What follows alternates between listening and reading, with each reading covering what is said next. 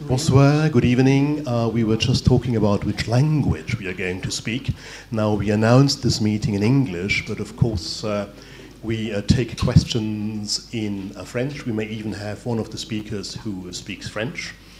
Uh, he hasn't made up his mind yet, we shall see, but obviously also in Arabic, so uh, you're most welcome to use all these languages. There are others, of course, beyond these three, which, well, we might not be able to respond to. Now, we're extremely privileged tonight to uh, welcome the three members of the independent, United Nations Independent International Commission of Inquiry on the Arab Syrian Republic or Syrian Arab Republic. Now, this is a tall order desire to learn this by heart, but this um, commission has been in existence for quite some time, and they are looking into human rights abuses in Syria from all sides. Um, we are uh, privileged uh, to listen to them tonight. They will talk about, very briefly, I suppose, about their work, about uh, the challenges of this work, about their achievements as well. And then, of course, we will open up for a debate about the human rights situation in uh, Syria in general, but also about uh, the work of the Commission, which I think uh, has been uh, playing a key role in uh, pinpointing, identifying, tracking, uh, investigating human rights abuses of all sides in Syria in the conflict since 2011. Now, uh, the uh, three members, I'm Eberhard Kienle, some of you know me, I'm a, a professor at Sciences Po and I teach at, uh, well, at your institution. Uh, now, the three members of this commission are in the middle, Paulo Sergio Pinheiro, who is the chair of this uh, commission, and uh, I should say all, all three of them have a long human rights and development related record in their careers. So, Paulo was, I was going to say, Minister of Truth at some stage, um, but he was the president of the Brazilian Truth Commission. Uh, which dates back a little bit. This was before the current uh, uh, the current government in Brazil, um, and he then had a long career at the United Nations. And some of you may remember him or may have read about the Pinheiro Principles, I will not go into his entire career because it's very long and you will find it in his, in his bio. But uh, the Pinheiro principles are principles that the United Nations enunciated at some stage. I can't remember the year now, but you will say this a little later. 2005, uh, for the, uh, on the rights of refugees to return and on their property, the rights to. Yeah, and there was the report on children as well. Uh, Karen Abuzayd, oh well, yeah. Karen Abuzayd. Uh, she is the second commissioner. She has been there since the beginning, uh, since 2012, I think. Uh, 11, yeah, 11, yeah, since 2011.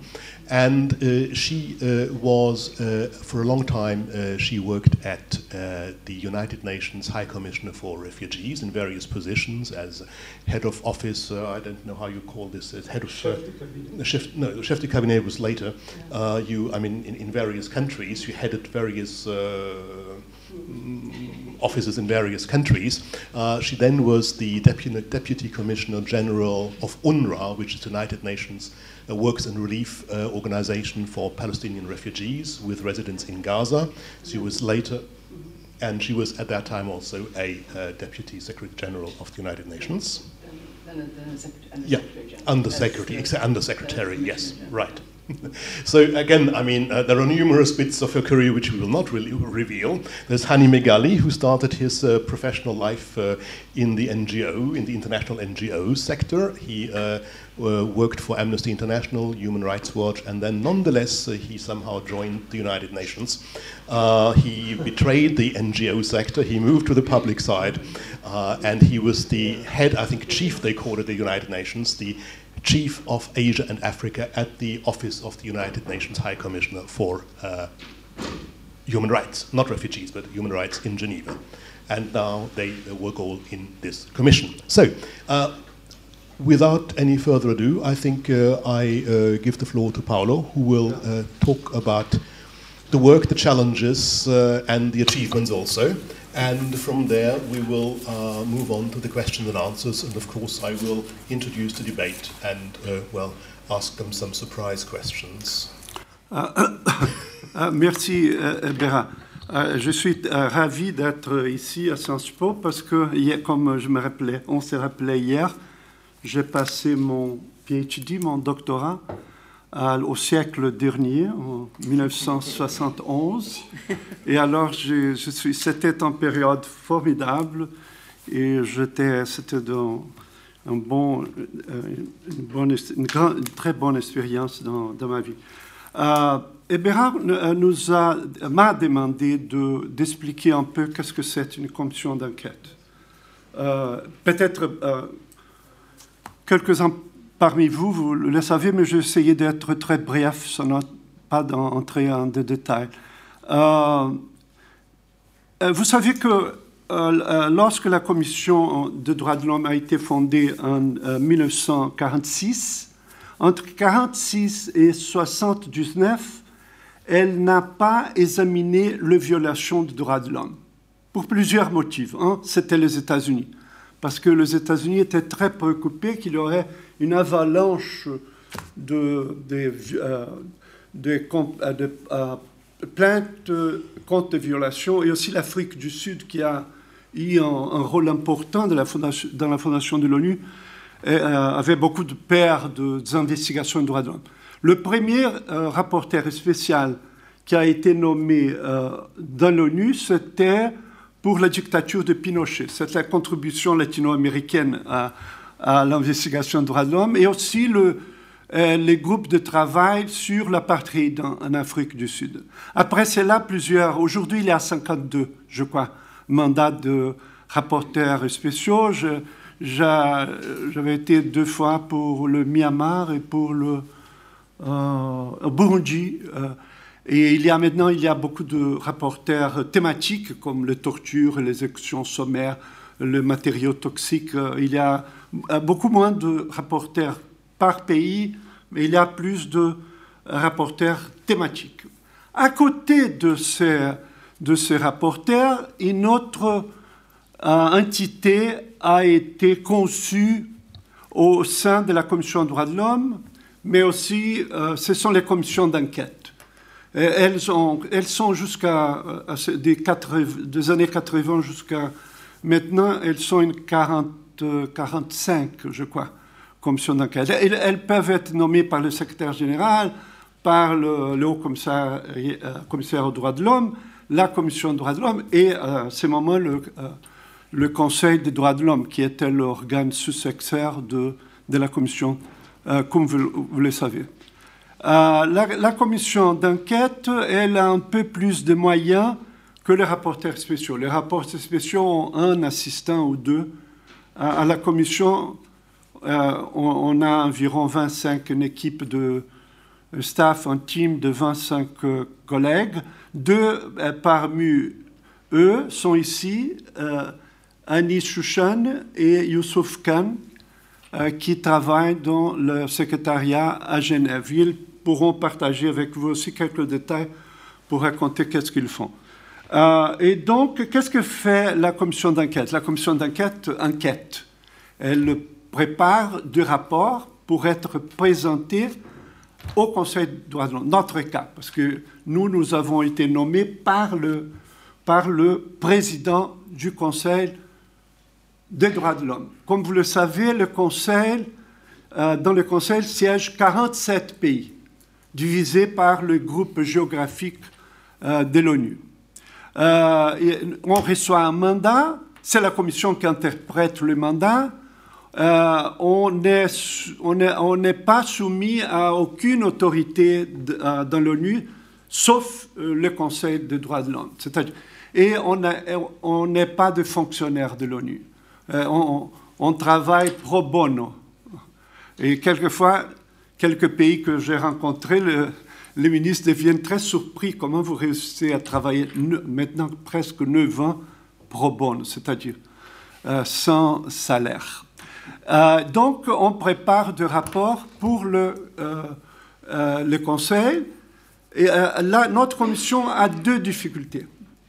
D'abord, euh, la majorité des commissions, elles enquêtent sur des événements ex post. Nous, nous enquêtons sur un conflit qui est en train de se dérouler sous nos yeux, en Syrie, la République arabe syrienne. Et l'autre particularité, c'est que la Syrie euh, ne nous invite pas à aller au territoire de la Syrie. Ça, c'est un problème majeur. Parce que la plupart, la plupart des commissions, elles ont accès au pays. Par exemple, comme la commission sur la Libye ou la, la commission sur la Côte d'Ivoire et d'autres commissions euh, parmi ces 45 que, que j'ai mentionnés. Euh, donc, notre euh, staff, notre team, notre secrétariat, qui a un coordinateur qui n'est pas ici, qui est à Genève, il,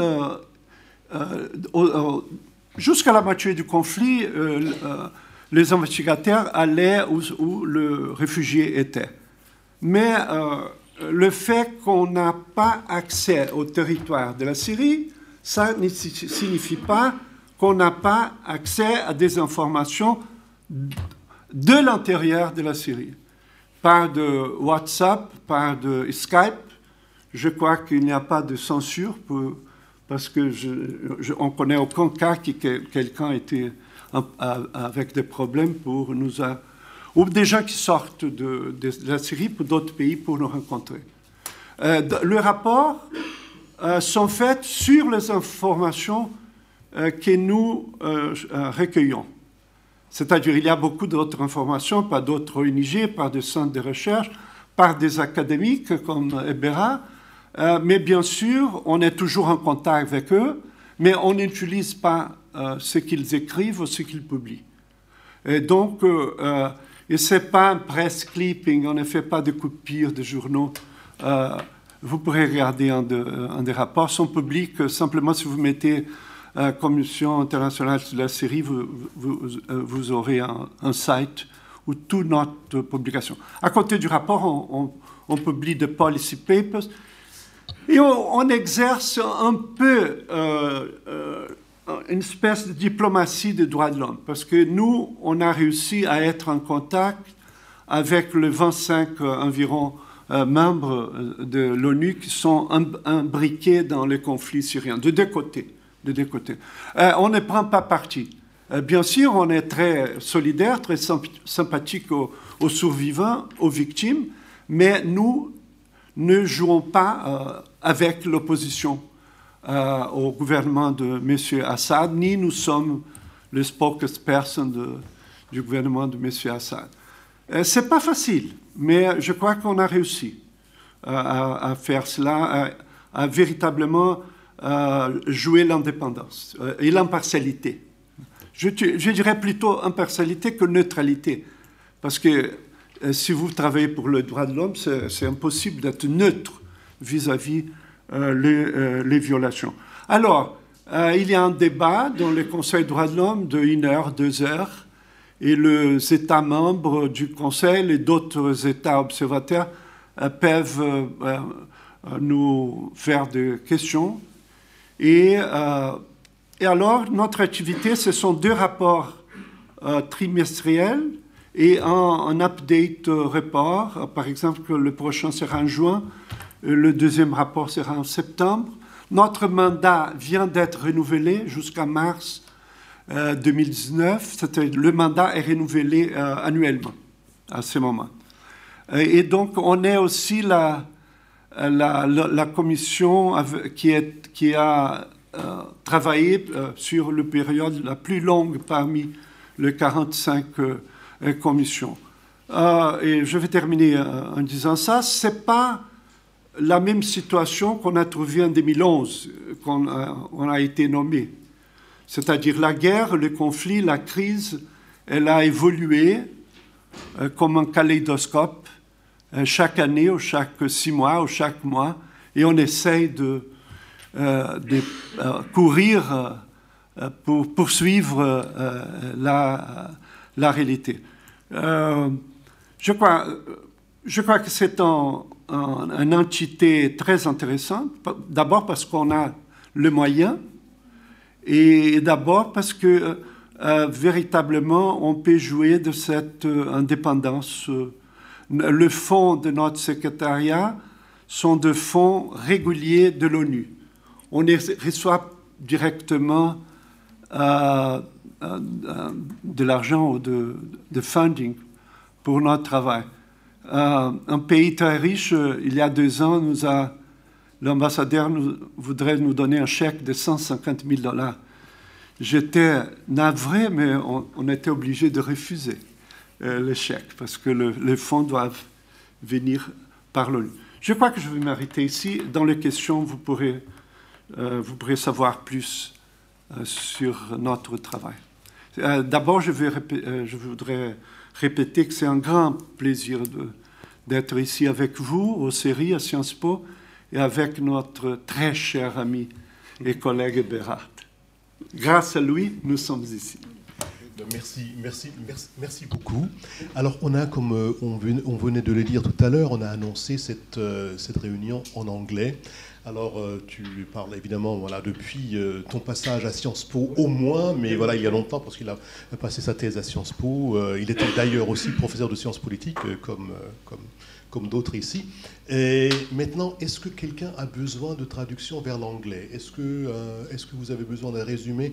Does anybody need a summary in English? Uh, that's very kind of you. So, uh, shall I just uh, sum up very briefly what you said, uh, Paulo? Yeah, very briefly. Yeah, very briefly, yes, okay. So, I mean, uh, to, well, it, it, was already very brief, but uh, the essentials are that uh, Paulo is, as we said earlier, he is the chair of this commission. It's a commission of inquiry into human rights abuses in Syria since 2011, which was put in place by uh, the United Nations. Is it sub- subcommission? The Human Rights Council, yeah, the Human Rights Council in Geneva, and uh, it is nonetheless an independent commission.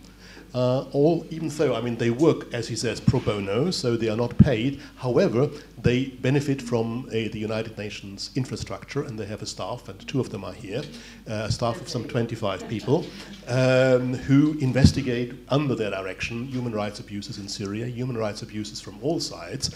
It's not a commission that investigates only against one side in the conflict, uh, in which there are, of course, many sides, as we know, but everybody is concerned. It is a commission that is sort of uh, has more means than the normal special rapporteurs of the United Nations, which have less means. So it's, of course, uh, uh, a, a situation. I mean, obviously it's adequate to the Syrian case where I suppose uh, human rights abuses are uh, uh, extremely frequent. Um, mean, we all know this. Um, in addition to that, yes. Um, the, the difficulties, uh, so uh, the, the, um, the advantages is to have this uh, staff and uh, an infrastructure. The difficulties are uh, that uh, the Commission so far has not been enabled, uh, not been allowed uh, into Syria. Uh, so it needs to investigate from uh, a field, from far afield. It needs to investigate uh, either by interviewing people on the spot uh, abroad in, so in surrounding countries uh, or in Europe, in America, elsewhere where people uh, moved, or it needs to investigate by telephone, WhatsApp, Skype, and so on and so forth. So there are technical difficulties, and we might possibly return to them a little later. They produce uh, reports. There is a website, and they produce uh, reports, annual reports, and they produce intermediate reports.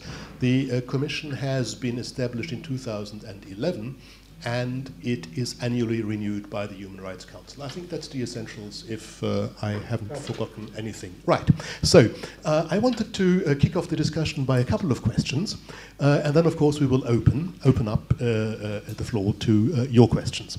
The first questions I wanted to ask you, Paulo, and of course we all know, and of course the other commissioners may, may come in and and supplement or talk to the various points that we raise. You, you, you mentioned that, it's an in, uh, that it is an independent and impartial commission, and of course we know that, but impartiality is not something very easy to attain, as you say yourself. Now, uh, for some people, for instance, impartiality means that uh, you blame, uh, you, you distribute blame even handedly. So if you blame uh, the government once, you blame an opposition group uh, the next time round, and so on and so forth. This may seem to be even handed, but it's maybe not, because maybe the one side commits more crimes than the other. So, uh, how do you go about, how do you, uh, how do you go about assuring this uh, impartiality? And of course, also, how can you communicate to the outside world that in fact you are impartial? This would be my first question. The second question would be uh, it's a, a, technical issue. You already, you already said it's very difficult.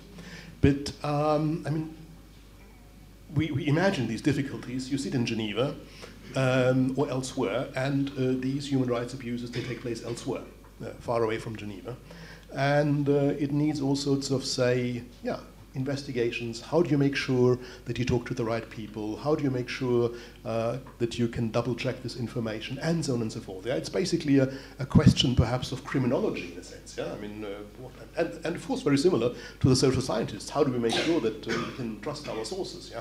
So, in that sense, your life, your, your, work is very similar to ours. And uh, then, I mean, there was the last question, and that is today uh, we, we, we, we, we seem, it seems to be, now we don't know what the future will bring, but today it seems that uh, the government, uh, the regime, however you call it, is sort of on the ascendant and is uh, on the winning side. Now, um, that is, uh, and of course it has international support, international supports, as others do as well in the country. Now, nonetheless, there seems to be a, mm, say, asymmetrical situation on the ground. And the government has a lot of support. Now, how do you, um, how do you make sure um, that uh, all this political support that the government may get, as others do as well, that this will ultimately not prevent the information that you produce from being used and of course lead to the either uh, in further investigations, convictions uh, of people that ultimately should sort of happen down the line. Je crois que c'est euh, j'essaierai de d'expliquer un peu cette impartialité. Euh,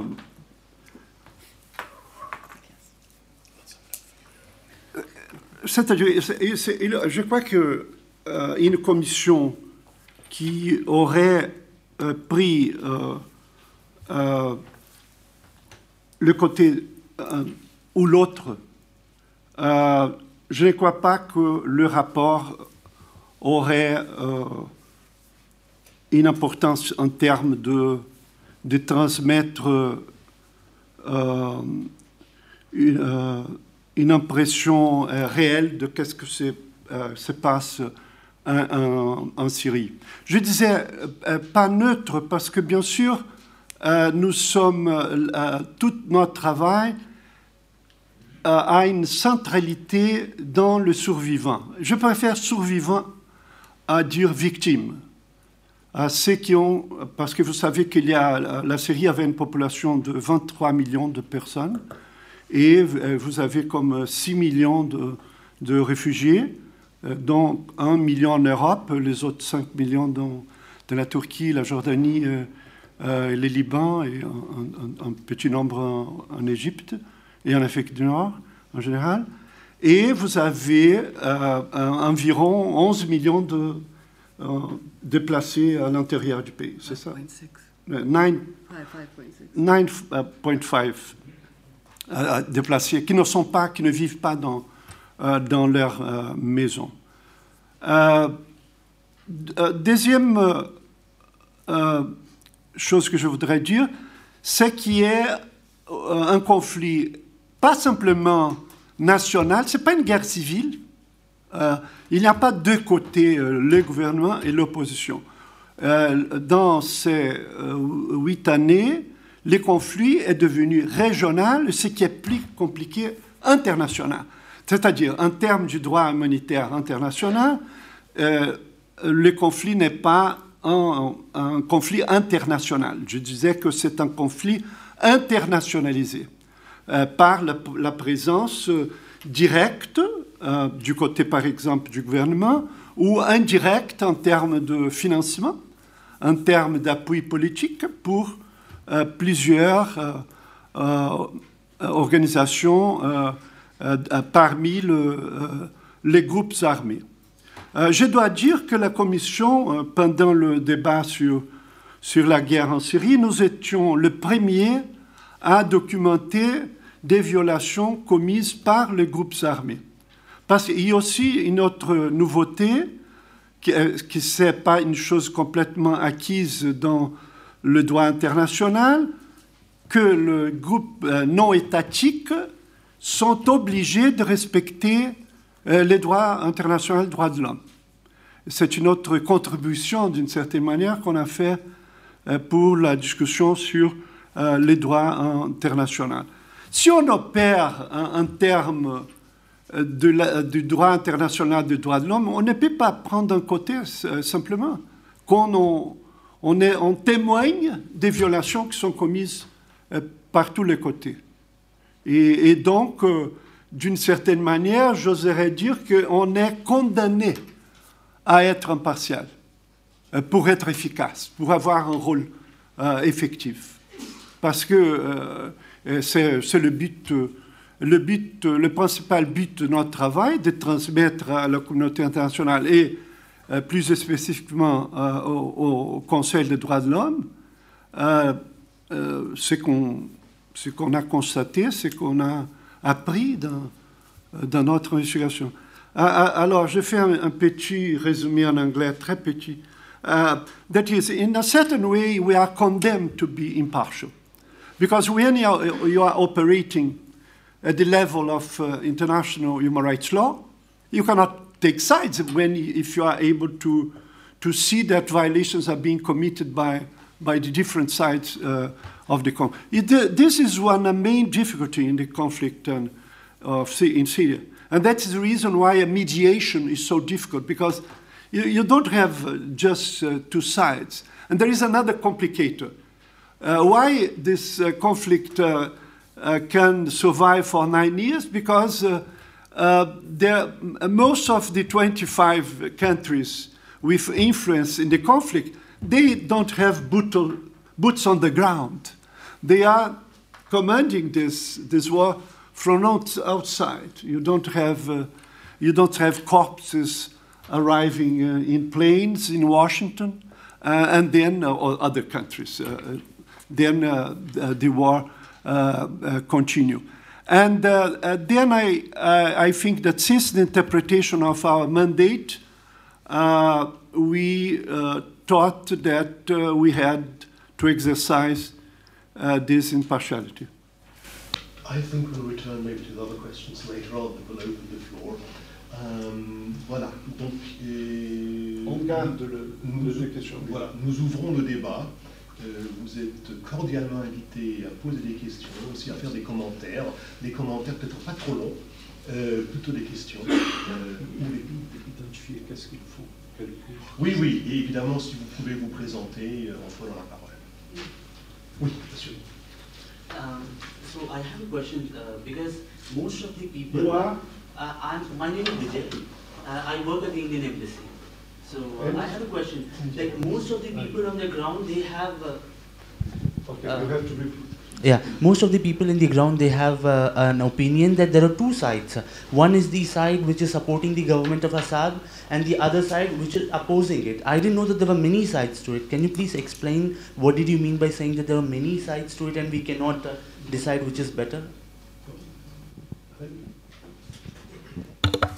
Um, I guess what we've seen happening in Syria, and at the beginning, you could more clearly talk about two sides. You know, the the, the sort of peaceful demonstrations as we, as we were seeing in other countries in 2011, uh, calling for reforms and greater freedoms and and change and the state responding quite uh, severely to the peaceful demonstrations and and uh, with that then we saw killings of peaceful demonstrators etc and very quickly that deteriorated into what's become this conflict that's now we're in in the ninth year. Now when you think well you know how how can a conflict last for 9 years? Clearly because arms and funding is coming in on both sides. Uh, you know, the, the opposition very quickly, I think, turned to, to violence and, and was provided with arms and ammunition. And it changed in character from a, a purely peaceful and mainly secular uh, opposition to one that was divided between secular and Islamists and, and terrorists, according to the. I'm using the, the definition of the Security Council in terms of some of the groups who were fighting in Syria. Um, and you had countries basically calling for the, the government of uh, Assad and Assad himself to step down and were supporting those groups. On the other side, you know, when, when it became a violent uh, conflict on the ground, uh, the, the regime itself then began calling for assistance, and that's when Iran was sending in uh, Hezbollah and others, and then Russia was formally coming into this conflict and supporting from the air in the aerial bombardments, etc.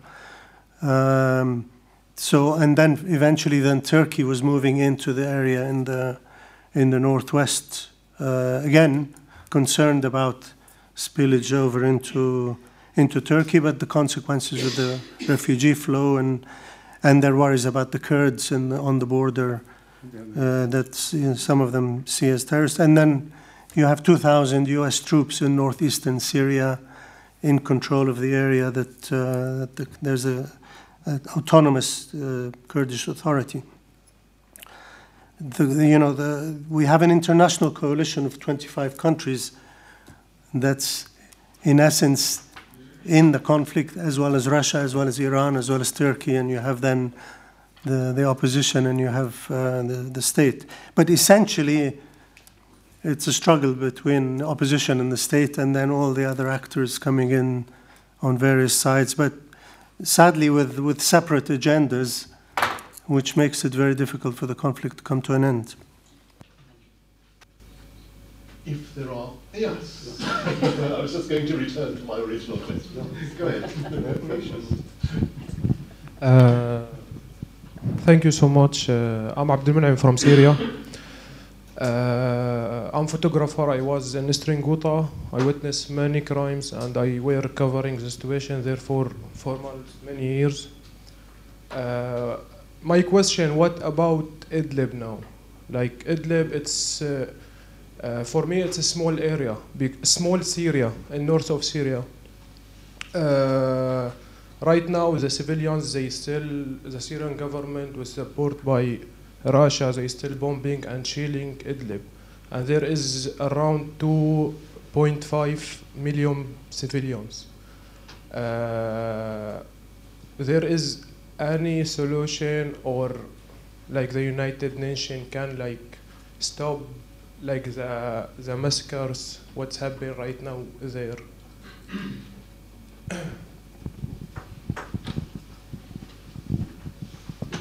I'll say something, but I, I, my companions will have more to say, I think. But you've sort of identified the problem. Um, you have all these civilians, and you have all the, uh, we've already said, number of uh, foreign agents in there with them, and um, what what the solution is is very difficult. We've been talking to people today we are connected with one side or the other. Uh, they themselves, you know, are sort of pessimistic about how soon something can change, what can be done. Uh, I think we're all we are all asking ourselves all the time what, what to do.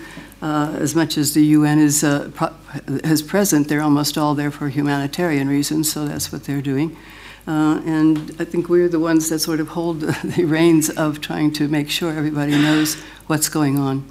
Um, as, as, we've also indicated, the, the, the uh, conflict has evolved over time to be quite different from what it was in the beginning, when maybe it was a little easier for our investigators and so on to uh, get to know who to talk to or to be contacted to speak with them, and they talked with them very, uh, very impartially, and we reported, reported on all sides.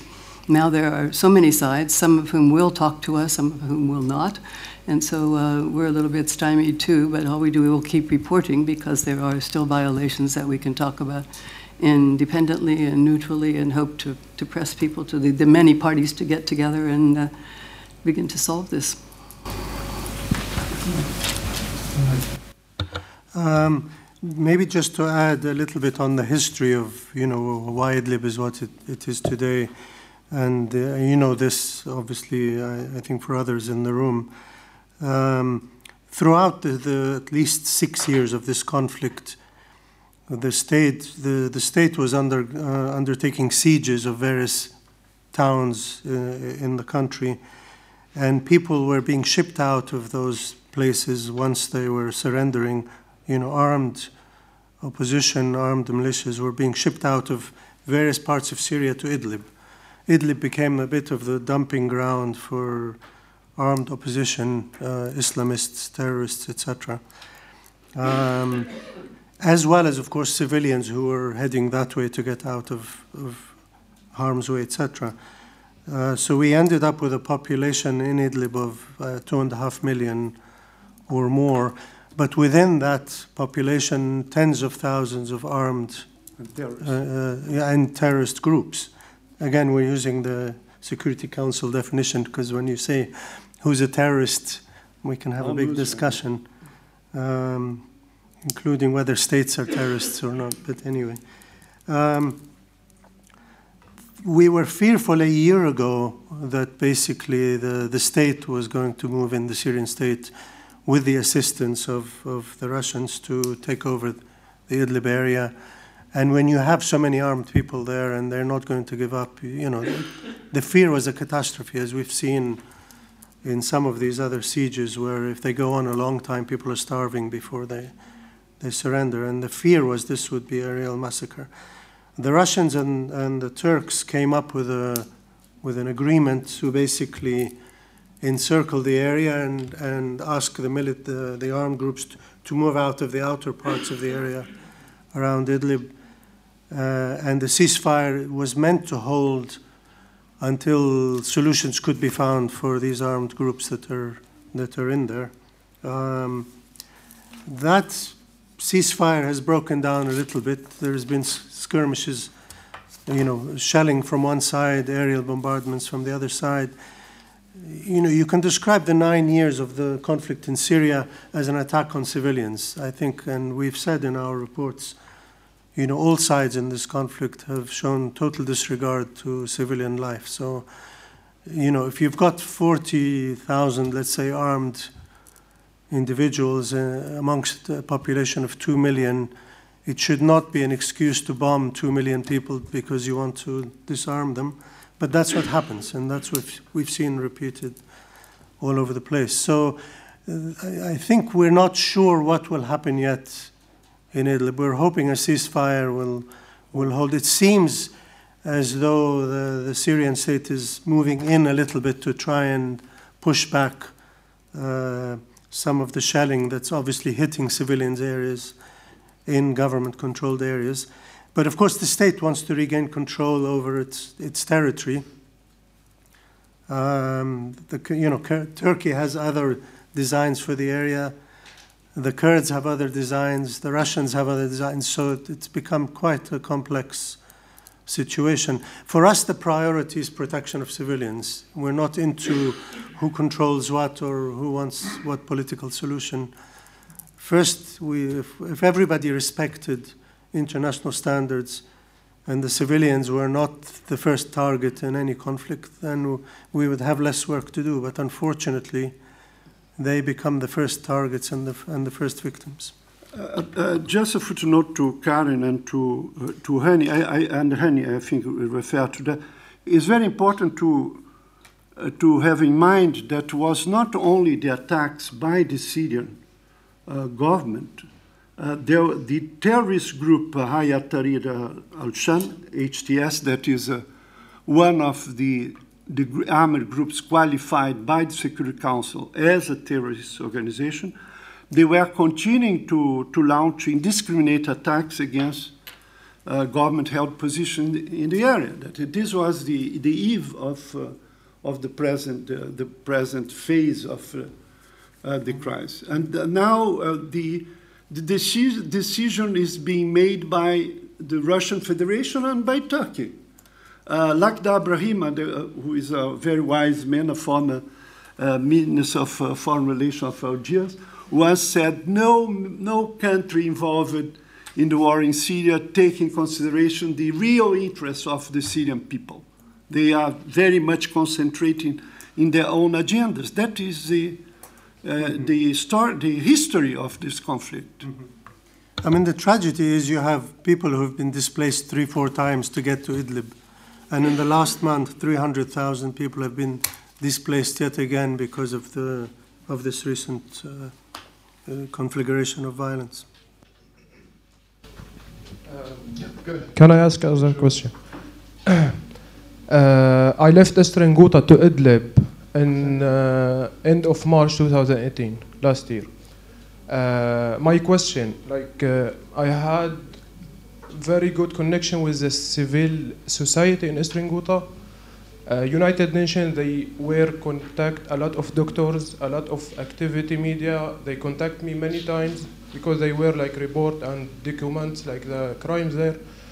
Uh, once they take the, they, they speak with the doctors in Eastern Ghouta about uh, they want to make sure no one bombing the hospital and they took the allocation of the hospital in Eastern Ghouta but in the beginning of February 2018 when the Syrian uh, government started last military operation by support the Russia airstrike the first place is they bombing the hospital. We will see i know not the united nations it's russia but we we will see like other season in idlib in the same the same story the same times because yeah this is my question about uh, That when, when, the, when hospitals are pinpointed and information is given to the side that's bombing, they're meant to avoid hitting those areas, but actually they get hit. And I think yes, the, the picture already, I mean, I think this morning we were hearing t- 10 hospitals have already been, been hit in Idlib. Of course, we haven't investigated, so I'm just referring to information we're, we're hearing. But it's true that, you know, in conflicts, if people were following the rules of war, you're meant to tell the other side, you know, you can bomb us because we're fighting, but these are the places you should not hit because they're hospitals and, and they're protected civilian objects, as they're called.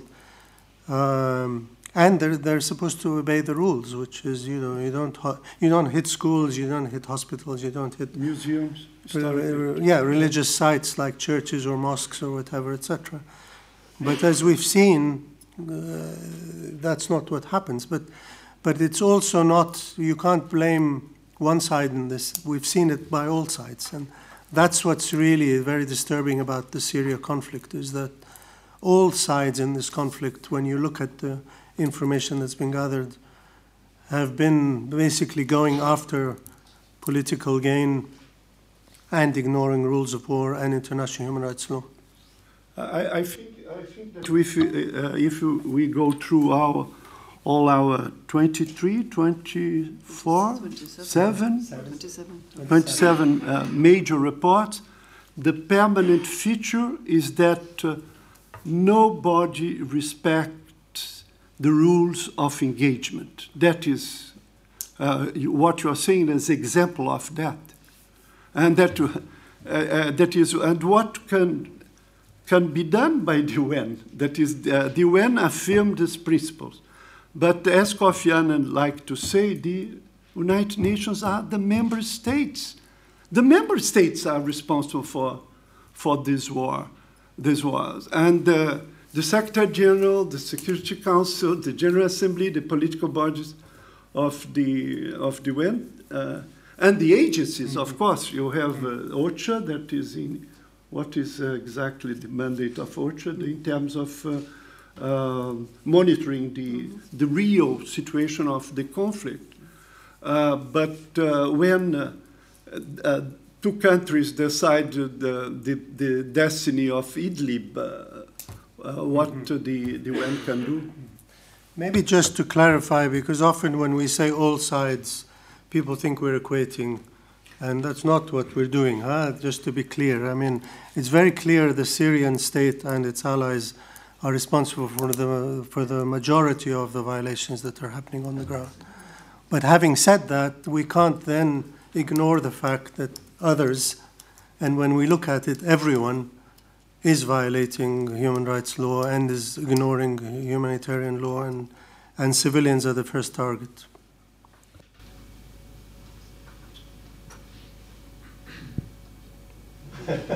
Well, I mean, in that case. You say- Ah, yes, yes, of course. Just on the, on the. Can you speak a little louder? Take the mic.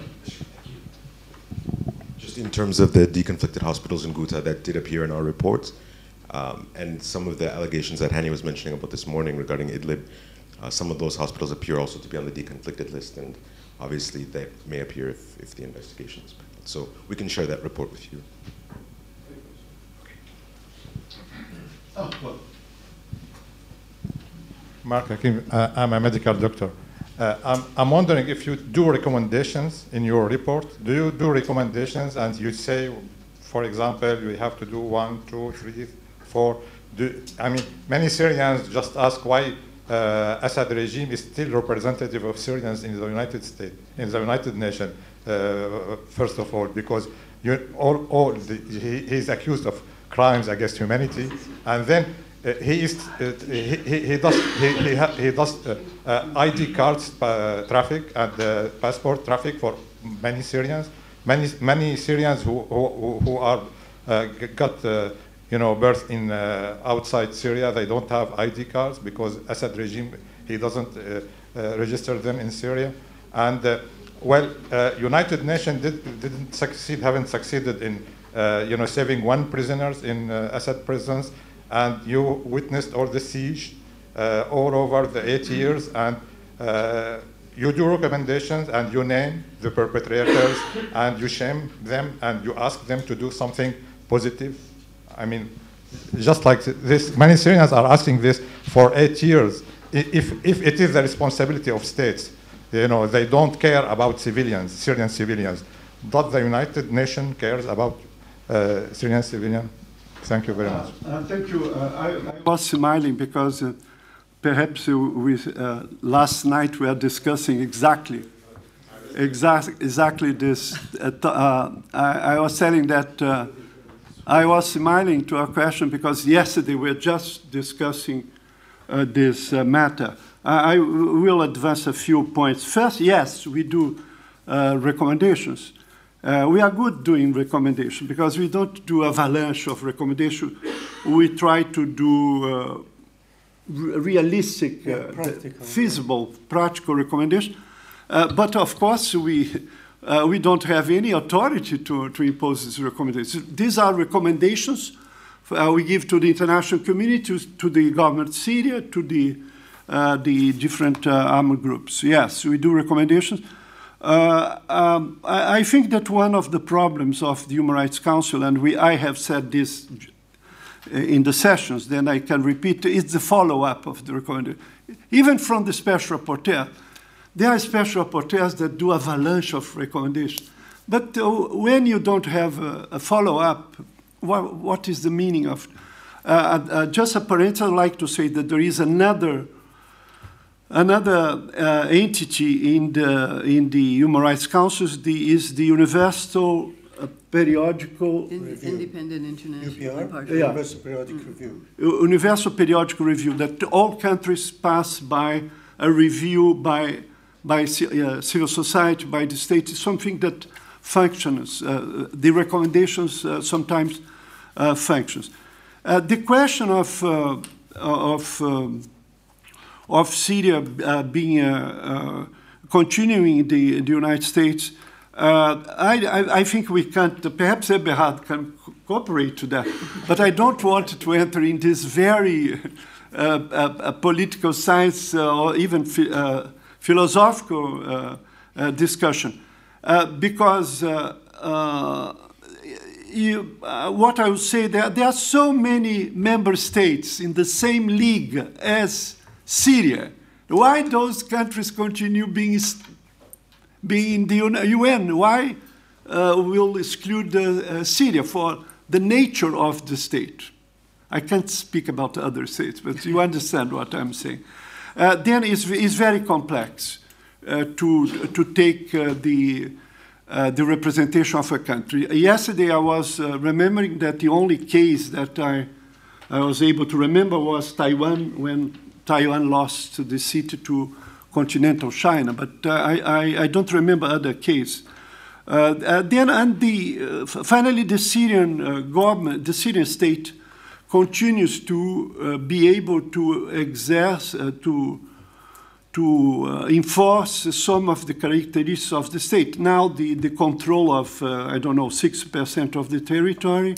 Uh, he has the sort of monopoly of of uh, physical violence. And uh, uh, third, he has, it has a bureaucracy and he continue, it continues to be able to pay, I don't know, 600,000 uh, functionaries. Uh, then uh, uh, this is that it, this is an issue that we don't enter. Uh, first, because we don't have any mandate for that. Our mandate is already too much complicated. Perhaps you'll be frustrated by my answer, but uh, I stop here. Not to, to maintain the frustration in a tolerable level. Uh, um, uh, want to, to add something. No, just to say that there are, um, you know, there are some other mechanisms, at least another one that's been uh, recently begun. It, it's called the Independent International Impartial Mechanism. And this was something that we had been calling for since the beginning of our mandate to say we are reporters. What do we do with the reports? Uh, how do we get action on them? And now this is a, this, bo- this body has been created. Our, our information goes to them, and they will be uh, preparing these things for prosecution. We hope. So we hope that some of the uh, the criminal investigations will take place eventually. Yes, because we don't do criminal uh, investigation, we do human rights investigation. This mechanism, uh, it is preparing a criminal investigation. And we're also, just to remember, we're seeing now a number of cases coming up in countries that, uh, for example, countries who have, that have ratified the Torture Convention, if they have Syrians on their territory or victims and Syrians on the territory, can can instigate proceedings in court, and we've seen even some convictions. With our cooperation. Uh, yeah. Some of these jurisdictions uh, then come to mission or to the IIIM asking for assistance in pursuing these prosecutions. Now, again, you're talking about prosecutions of people abroad or prosecutions where people may be tried in absentia, so it's, it's not going to reach the top. But it begins to show, and part of the the message around prosecutions is deterrence. You know, if you can prosecute people, does it deter others from committing the same crimes because they begin to think, well, we might be put on trial, then maybe we should think twice about doing it.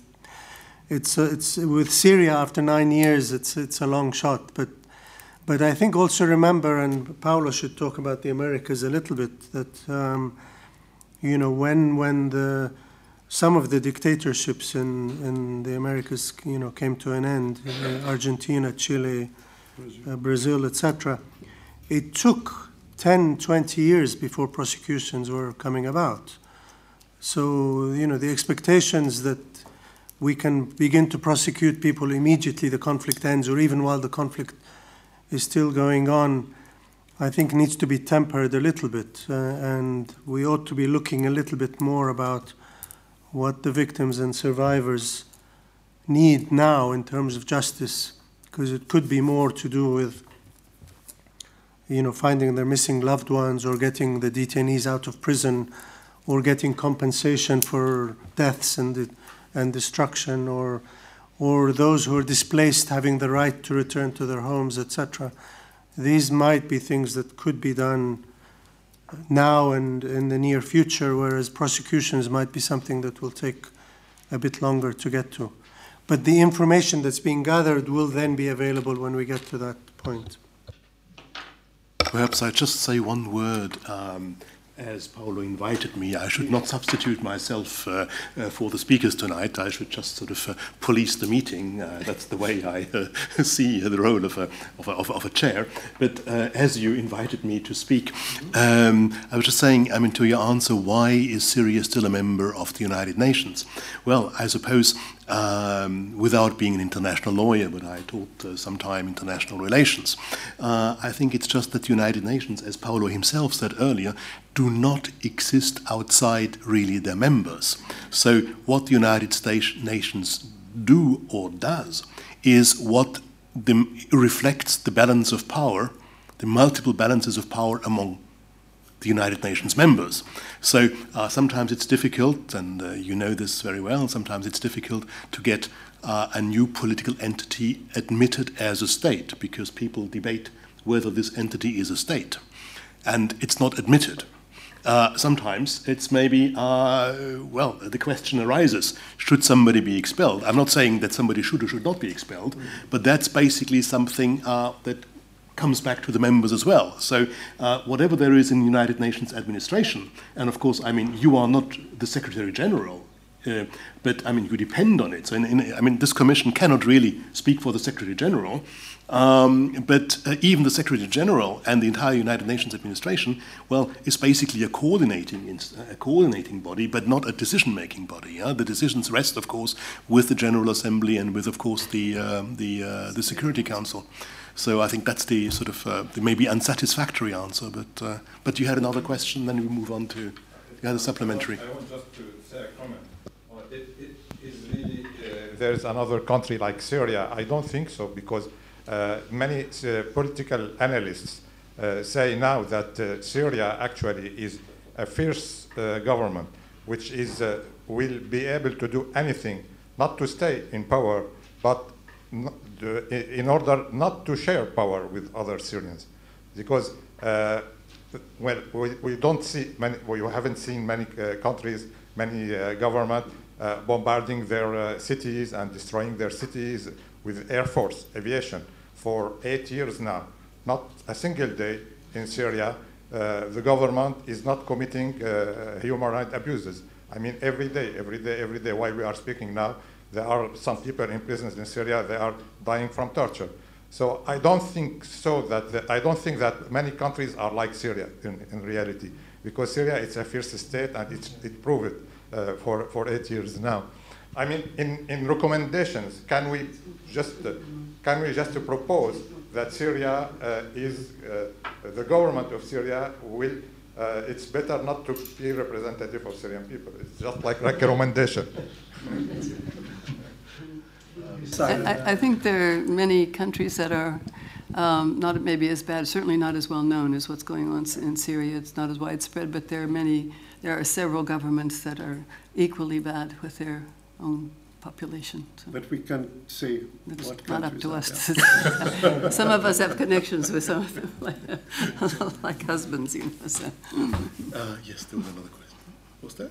Yeah. Yes. Yes. Uh, get, wait, wait for the mic. So I'm Alexandra. I work for Human Rights uh, Region Foundation. Human Rights. Uh, Region Foundation. So I have a question mainly on uh, the challenges that you face in accessing information in general. Um, how do you communicate? Do you communicate with all the sides, and what is the difference? But also, I mean, uh, they say Syria is the most uh, is a war that has been the most documented. Do you agree? I mean, in general, and also, I mean, you've been working on Syria since 2011.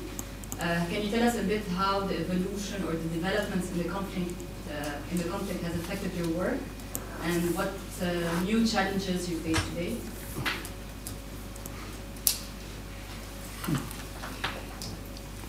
Go ahead, Hanny.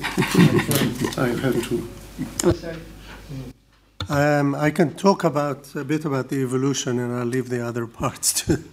Um, because essentially, when, as we were saying, when the conflict began, it was uh, peaceful, but there were clashes between demonstrators and uh, security, and then the military was brought in.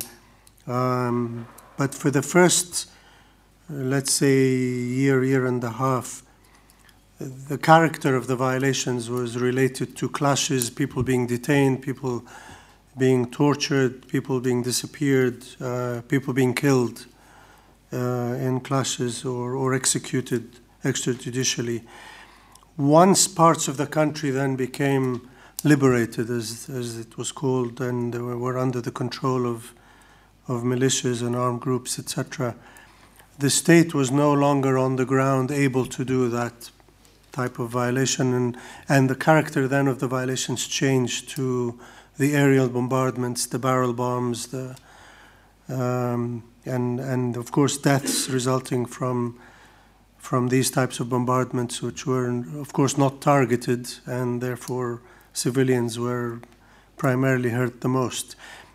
The tactic then changed to the state trying to regain control over the territory, and and that's when we began to see sieges. And And sieges actually happened both ways. You had areas where the armed groups were besieging areas where there were loyalists to the state, and you. But of course, the the bigger chunk was where the state itself was trying to regain control. And sieges could go on. I mean, the sieges are, you know, we use the term sieges, uh, but it sort of takes you back to the to medieval times, and, and you know, population trapped in a in an area in a in a town, bombarded from the skies, and then the state is trying to prevent everything from coming in or coming out, food, water, medicine. Uh, you know everything that's needed for, for livelihood, and we're talking here civilians. We're not talking you know, a, a, military conflict between two armed sides. And in those sieges, then you, we, we were documenting horrific uh, events, you know, people dying out of starvation, children, obviously the vulnerable were uh, obviously suffering the most. Uh, the UN at the time was trying and several times would succeed in getting convoys in and out, but in the scheme of things, it was it was you know quite terrible to be seeing this going on. Uh, when the sieges, when people eventually were giving up, as I mentioned, I think at the beginning, the, the civilians were best often left to their fate, and the military, the armed groups, were then given safe passage up to, to Idlib or other places. Uh, those who were then besieged found they were back under the control of the besiegers. You know, one day you're bombed from the skies, um, and the next day those very people now on the ground asking you why, why you remained, why you didn't leave. You know, were you working with the armed groups? So they all become, you know, suspected of supporting, assisting, etc.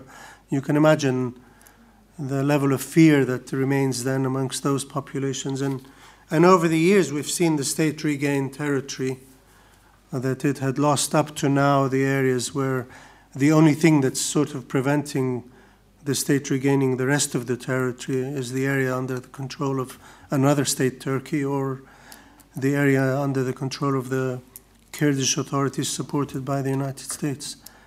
So we have seen a progression. You were asking about, you know, of course, it meant for the investigators, and they're sitting here, so maybe they should talk. But uh, but for the investigators, it meant obviously uh, you developed uh, a network of information that either those people fled and therefore ne- the network broke down, or when it came back under the, if we're talking about information on violations by the state, if they came back under the control of the state, then they were very fearful to be in touch with anyone outside uh, and that meant the information was drying up, and we had to find new ways of, of getting to the information. Uh, in the areas under the control of the armed groups, they were very happy to give us information about violations by the state. But when you asked about violations by the armed groups, you know, they were very frightened to give us information until they moved. Once they moved, they were much more talkative because they were no longer under the, and that happens with populations. So we had to adapt and continuously build up new networks. And of course, uh, in the territories under the domination of uh, the terrorist organizations, the Islamic State or ISIL, it was extremely difficult, of course, mm. to have uh, information. But perhaps Anis or, or would like to give a testimony about that.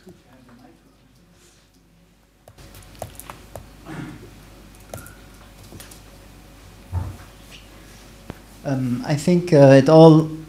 Uh, well, let, let, me try to conclude the points that you raised in the beginning and what the question uh, that was asked about uh, impartiality, how we work, methodology, etc.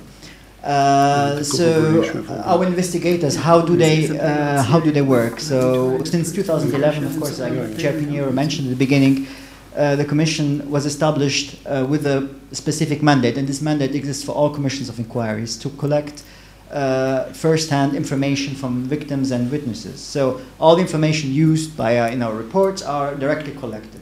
Uh, so throughout throughout the years or over the years, we we established like networks of contacts in the field, in working, especially civilians, for instance, living in in who left the country. That is so um, basically uh, our investigators don't only work in Geneva. We go to Turkey, we go to neighboring countries, you know, uh, to to to uh, meet, uh, and also in many European countries, as the Commission has mentioned earlier, to to meet people who fled the country.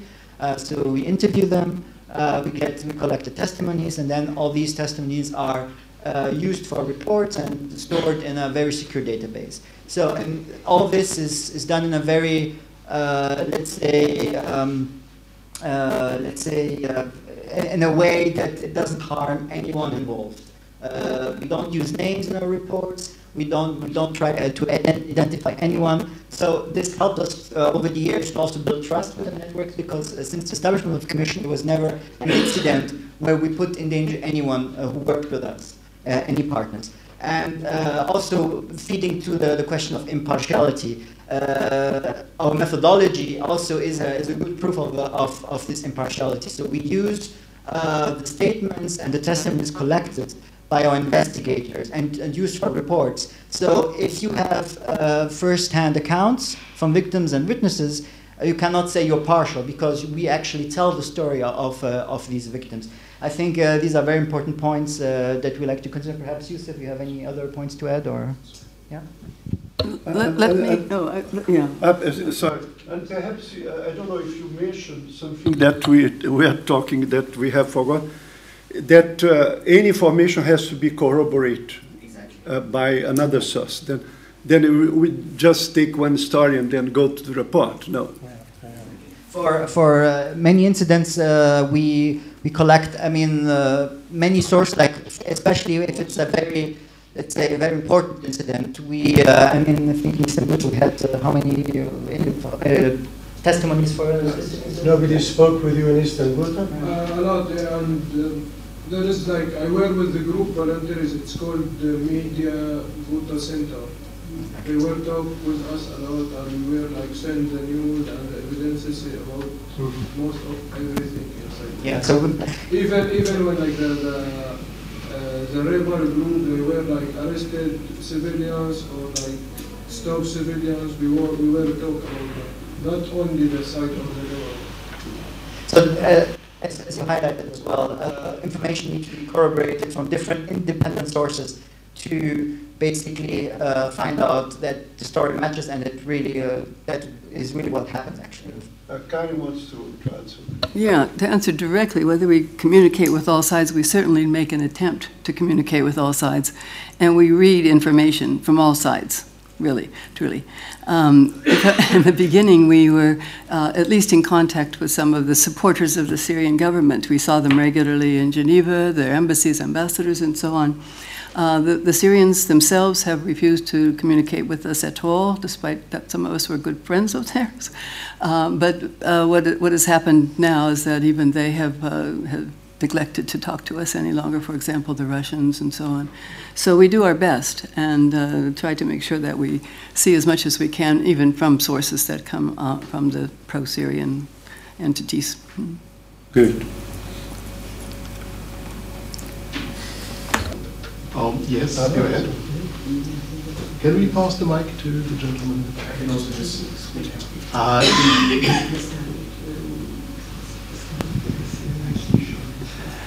Um, hello, good evening. Um, my name is Jonas. I'm a graduate student here at Sciences Po in Human Rights and Humanitarian Action. Um, I have a question that is more looking ahead, um, which is probably not really nice, um, giving the grim perspectives.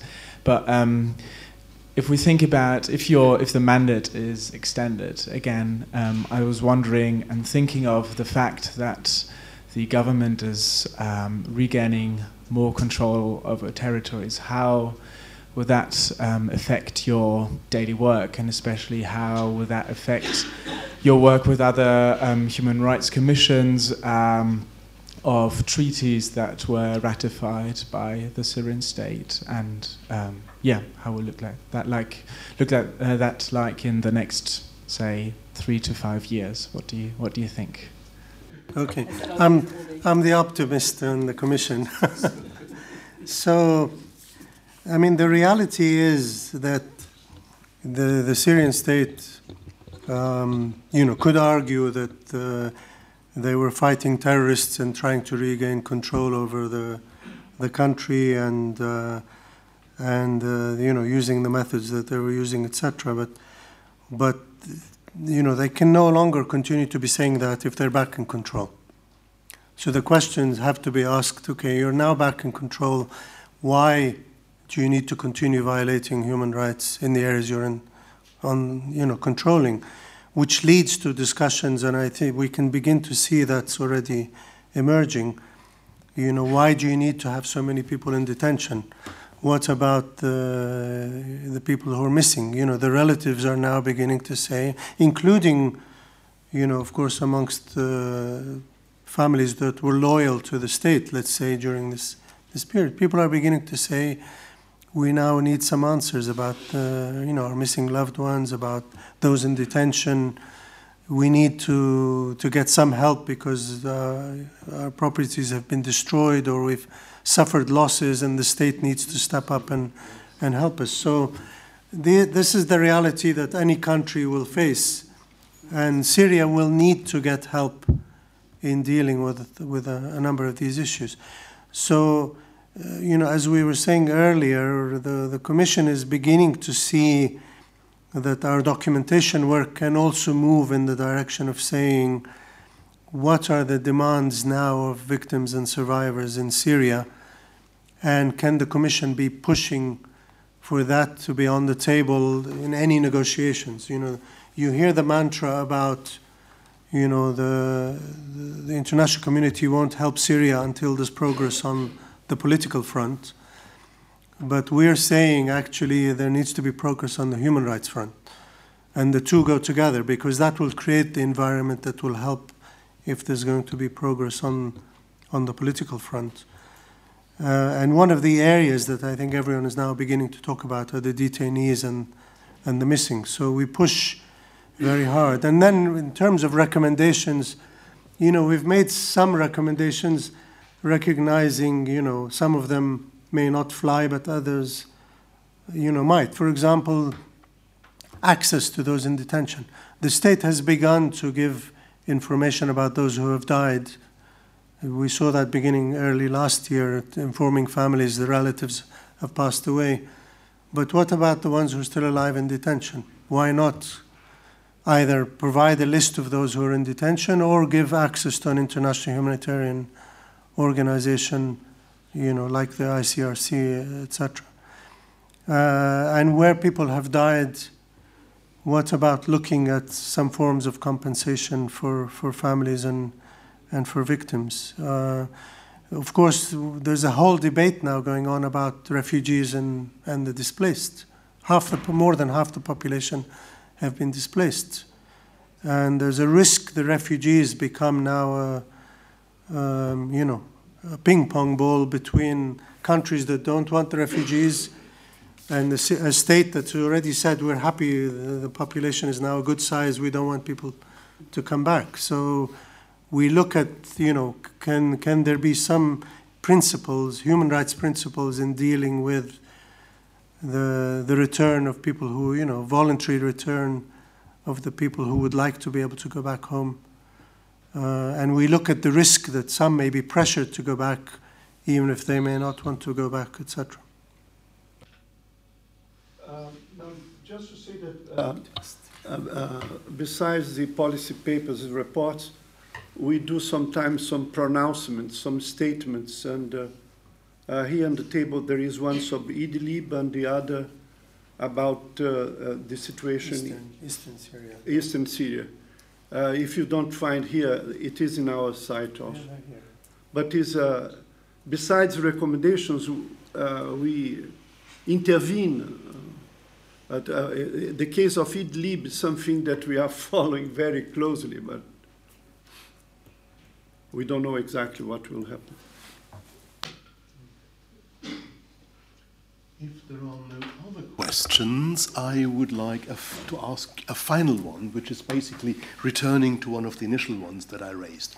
Um, well, uh, how do we move, or what would be your, on the basis of your experience now after all these years, um, what would be your, say, recommendations in a sense? I mean, to, I mean, to those who uh, put you in, in, in who, who, who appointed you, um, but also maybe what could be done more generally to move first from, say, impunity, because we call this crimes uh, with impunity, and I'm always sort of myself sort of, uh, uh, I hesitate to pronounce the phrase because I'm always sort of, uh, uh, it's much, much more familiar to say crimes without impunity, but in fact we're talking about crimes with impunity, so I always try, I'm, I always try to avoid to, to, to, to, to, to, to make that mistake. Um, so, um, what could be done to move from impunity, or what could be done more to move from impunity to punity? Uh, I mean, we see there are, as you, and you mentioned that as well, there are a couple of cases now where people were persecuted uh, in France, in Germany, in other countries. So uh, there are, yeah, Sweden, I, I, I, didn't follow on all countries, but uh, it, it's happening, yeah? So there is, that's in a sense good news, because as you're saying, there is this sort of idea of uh, uh, prosecution and maybe trials being deterrents to others, but there may be also other mechanisms, possibly, which are not necessarily uh, crime and punishment uh, judicial, in which uh, your work, be it only naming and shaming, be it, I don't know, but there are certainly various other avenues through which um, your inquiries and investigations uh, may contribute to a better respect for human rights. So, what in your views has been most successful, and uh, what could or should be done to make it yet more successful? Uh, I will not take all the, the aspects of the question. Uh, but uh, uh you're a good chair. you, you, you, pick and choose. yes, I pick and choose. Um, no, what I like to say that of course uh, all the all the dreams about the, the International Criminal Court that Syria could be referred to the, this will not happen uh, because the, the division among the five uh, permanent members will continue. I don't see in my lifetime that this will. Uh, I, I, expect to live more 30 years. Uh, in your, your lifetime, perhaps, uh, you'll see this uh, the five permanent members, or there will be a reform of the Security Council. Oh, uh, this is worse. Uh, then, uh, as this is, uh, I think that's impossible for time being. Uh, uh, I think that what Karen reminded here, the creation of this other mechanism that is preparing the criminal cases for one day to present to a, judiciary.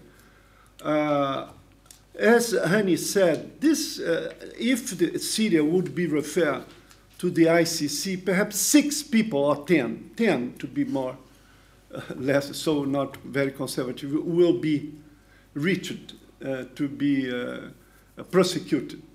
The rank and file, you can only deal this in the national judiciary. That is, is without a, reform in, this, in the in the Syrian national system, uh, impunity will, uh, will continue. This is the lesson of many countries around, around the world. then I, I, I, think that is, is important to say that what we are doing, perhaps this is somewhat frustrating uh, for the audience or for the, the survivors, we are uh, working for the future because uh, we are the only ones in the United Nations doing this job of uh, reporting, of documenting. And you use a lot of things satellite Im images, videos, photos, documents.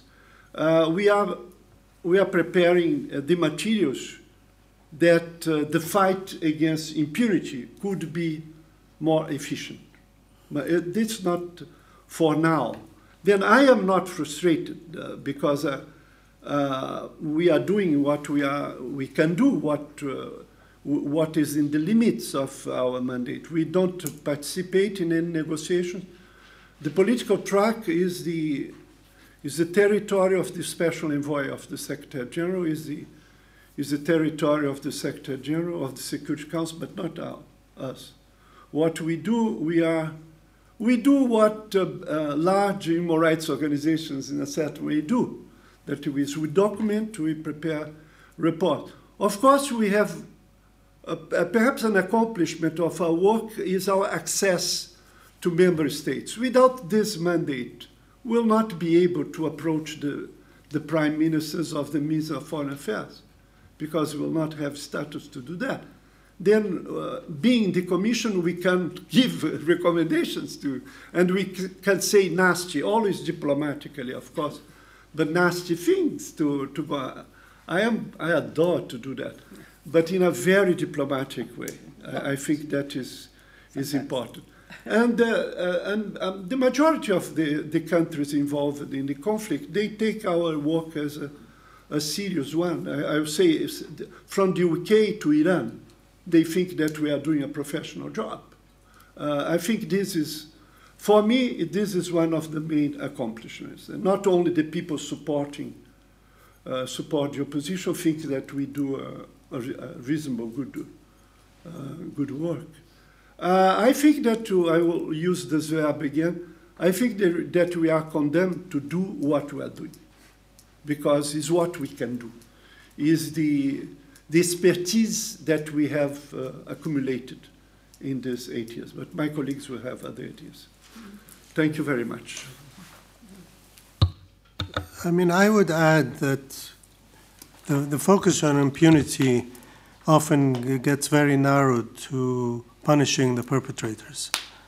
And in that equation, and I think the commissioners have been saying this uh, repeatedly, in that equation, the international community has focused on punishing the perpetrators and less on helping the victims and, and survivors. And, and so the focus on you know, prosecuting Assad or others, you know, referral to the ICC, etc., which are all things we support, you know, I mean, and we've, uh, we've called for them ourselves, are intended to bring justice to victims. You know, you, you punish the perpetrator so that the victim sees justice for what happened to them, or in, in the hope that it will deter others from doing the same thing.